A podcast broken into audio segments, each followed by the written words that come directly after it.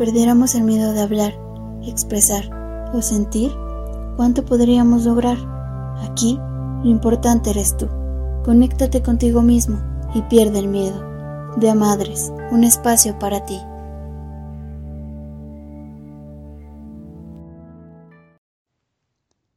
Hola, aquí yo. ¿Allá quién? ¿Quién decidió regalarse un descanso el día de hoy? Ya sabes, antes de empezar, prepárate tu bebida favorita o un postre, relájate y vamos a platicar. Bienvenida y bienvenido. Antes que nada, feliz Día del Padre, en especial a mi papá. Saludos papá, te amo, te agradezco la vida y deseo que siempre seas feliz. Al padre de mis hijos le agradezco por ser quien es cuando está con ellos. Hasta el cielo, un abrazo a mis abuelos, a los que ya no están, pero nuestro corazón sigue celebrándolos, y mi admiración a los que han sido padres de alma y corazón en mi vida y en la vida de muchos. No es fácil ser papá, pero hay personas que nacen con tanto amor en su ser que siempre están ahí para otros. A las mujeres que son padre y madre a la vez, qué orgullosas se deben sentir. Por eso, en este día especial, me gustaría contarte sobre un tema muy importante en mi vida, mi primer embarazo. Yo sé que para muchos pudo haber sido muy fácil o muy difícil el proceso del embarazo e ir aprendiendo a ser papá o mamá, porque también siento que hombres y mujeres lo vemos o sentimos de manera diferente, aunque con el mismo amor. En mi caso, creo que tuvo un poco de ambas. Mi embarazo no tuvo complicaciones hasta el final, pero llevar el proceso fue todo un reto mental y emocional. Obviamente mi esposo y yo no estábamos preparados para enfrentar una situación así. A los 19 años yo estaba planeando mi boda con el papá de mis hijos, pero en ese tiempo quedé embarazada y todo lo que habíamos planeado cambió a pañales, leche, ropa para bebé, consultas médicas, estudios de laboratorio, etc. Nos casamos cuando yo tenía cinco meses de embarazo. Por el civil hicimos una pequeña reunión familiar.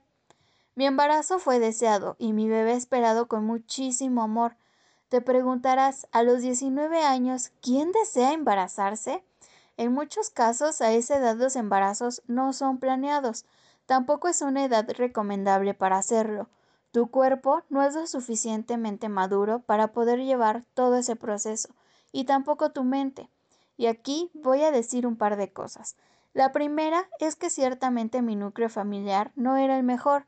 Antes de casarme me fui a vivir un tiempo con mi pareja, y después de un año viviendo juntos decidimos formalizar nuestra relación y nuestra situación, tomando la decisión de casarnos y obviamente años después tener hijos lo cual ocurrió totalmente al revés. Hago este paréntesis porque, como dije anteriormente, sé perfecto que esa edad no es la mejor para tener hijos, ni para tomar decisiones tan importantes con consecuencias muy grandes. Pero más tarde me di cuenta que si siempre soñaba con casarme y tener hijos desde pequeña, era por lo que yo había vivido en mi infancia.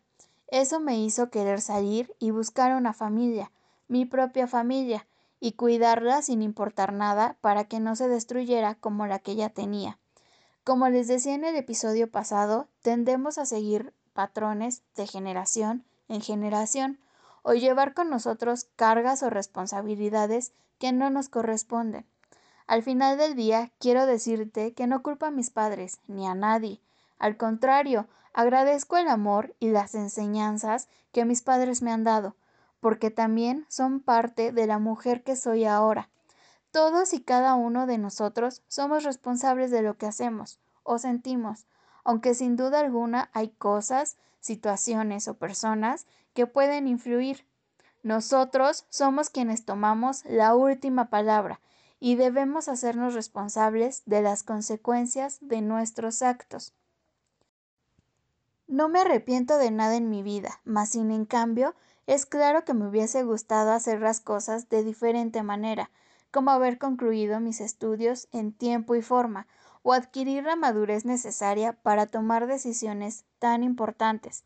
También entiendo y quiero que entiendas que no todos debemos ir ni vamos al mismo paso que otros. cada quien crece de una manera distinta según el conocimiento, la sabiduría, la fuerza y aptitudes que vaya adquiriendo en su vida.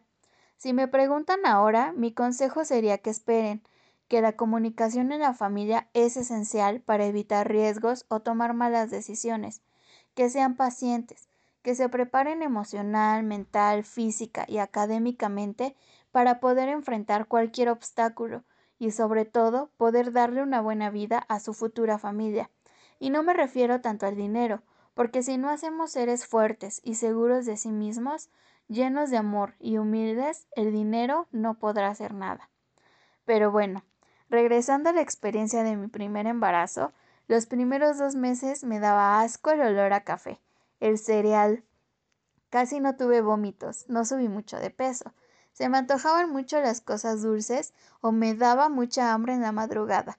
De hecho, recuerdo que una vez a las cuatro de la mañana se me antojaron unos sopes y mi esposo tuvo que salir a esa hora a buscar sopes. Afortunadamente teníamos un Soriana 24 horas y a esa hora se puso a cocinar. Tuve la fortuna de contar con un ginecobstetra particular muy bueno, que antes de mi embarazo ya me había tratado hace un año aproximadamente porque tenía quistes en los ovarios e incluso me había dicho que probablemente sería muy difícil que yo pudiera embarazarme, pero gracias a Dios mi primer embarazo no tuvo ninguna complicación. Y cualquier duda que yo tenía o cualquier cosa que para mí no fuera normal, mi doctor siempre estaba para orientarme y llevó mi embarazo hasta su término. Aproveché que él trabajaba en un hospital del seguro con especialidad en ginecobstetricia, Así que mi parto fue en ese hospital y él estuvo al pendiente de mí y de mi bebé.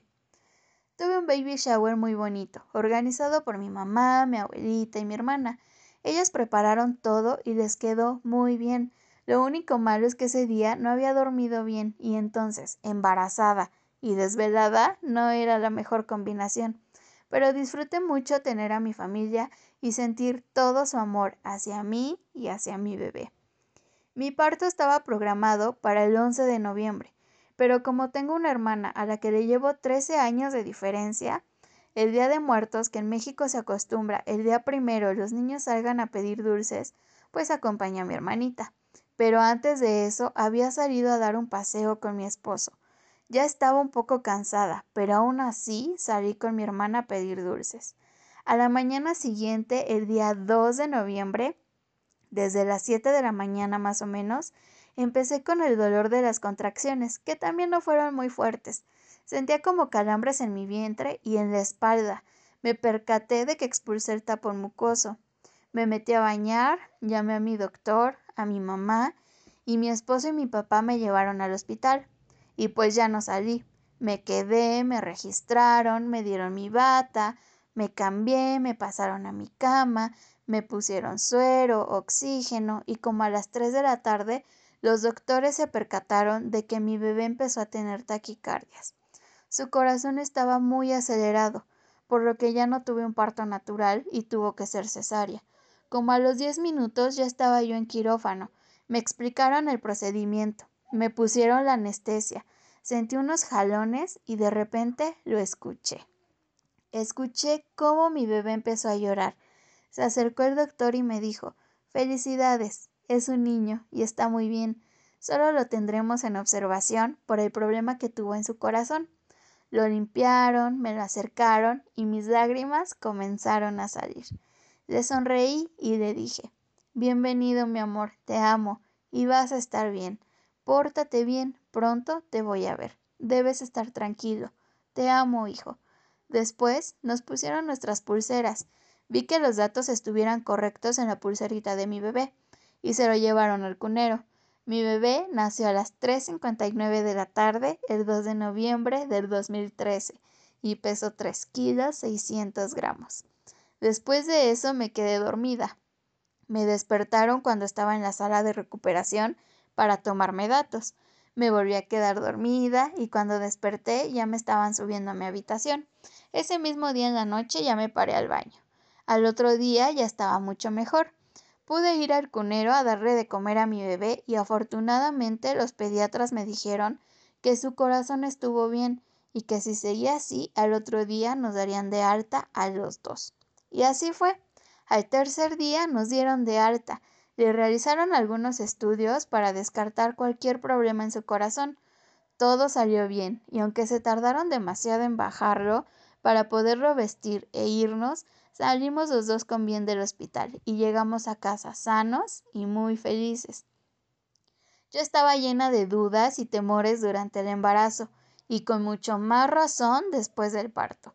Tenía miedo cada vez que mi bebé respiraba, de cómo debía alimentarlo, cuando lo bañaba, cuando lo cargaba, pero mi mamá estuvo en la cuarentena apoyándome a bañarlo, dándome consejos de cómo debía dormir el bebé, cómo limpiar los biberones, cómo vestirlo sin lastimarlo, cómo debía alimentarme para que la leche que yo producía fuera la mejor para bebé.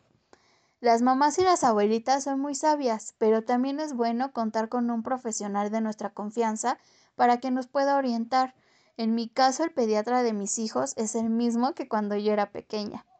Te cuento esto porque si tú eres mamá primeriza o papá primerizo y no tienes apoyo de alguien más, no te estreses, no te obsesiones, ni te abrumes. Puedes acercarte a un pediatra un médico general o alguien que tú sepas que te pueda orientar. Solo recuerda que cada bebé es diferente y no siempre funciona lo mismo en todos y que tampoco podemos estar jugando con su vida y su salud. Son seres muy frágiles y debemos cuidar de ellos de la mejor manera. Lo primero y lo más importante es que tú estés bien y trates de mantener la calma, para que puedas poco a poco y con paciencia comprender lo que tu bebé necesita o quiere expresar.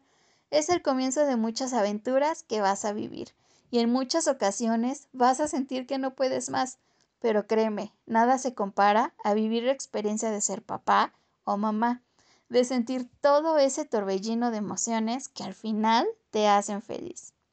Papá, ¿tú cómo has vivido la experiencia de tu primer hijo o hija? Espero haberte hecho recordar lo que tú viviste y te invito a que hoy, más que nunca, reconozcas quién eres y lo mucho que has logrado hasta hoy. Papá o mamá, creaste vida, has cuidado a ese ser, has aprendido, has crecido y madurado en muchos aspectos. Has hecho muchas cosas por hacer feliz a tu hijo o hija. Estoy segura que sin dudarlo darías la vida por él o ella. Pero cada que los veas, quiero que te veas y valores a ti, que te ames de la misma intensidad que los amas a ellos. Tienes un valor muy especial e importante que debes aprender a reconocer.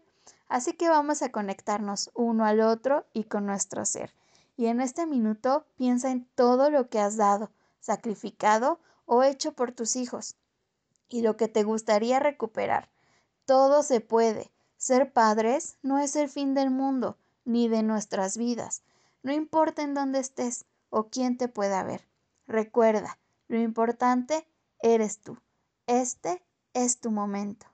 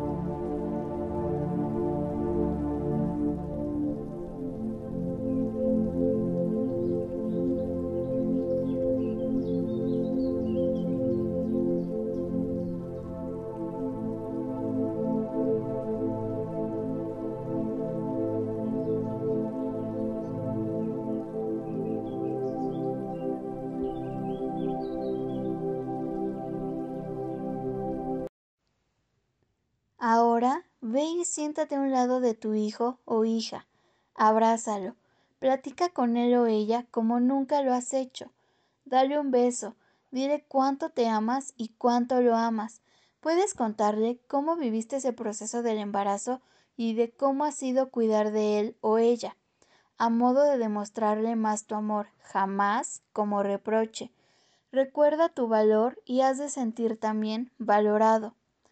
Antes de despedirme, quiero que recuerdes organizar mejor tus actividades para que por lo menos un día a la semana te lo puedas regalar.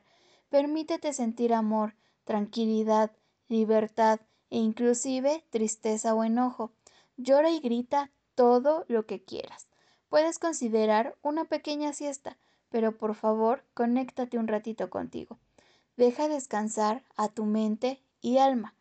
También quiero agradecer a los que nos escucharon en nuestro primer episodio por todos sus buenos comentarios y las críticas constructivas. Ya sabes que tienes tu espacio en Instagram y Facebook. Búscalo como deamadres.contacto.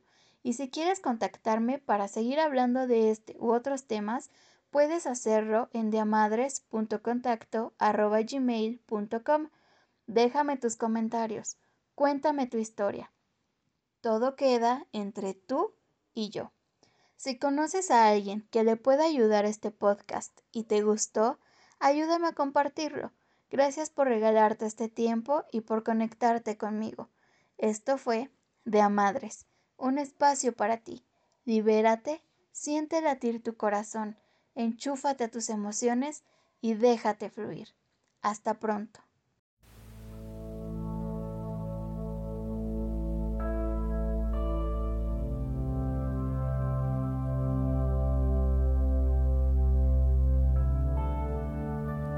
Es la sangre y la carne, es el corazón lo que nos hace hijos y padres.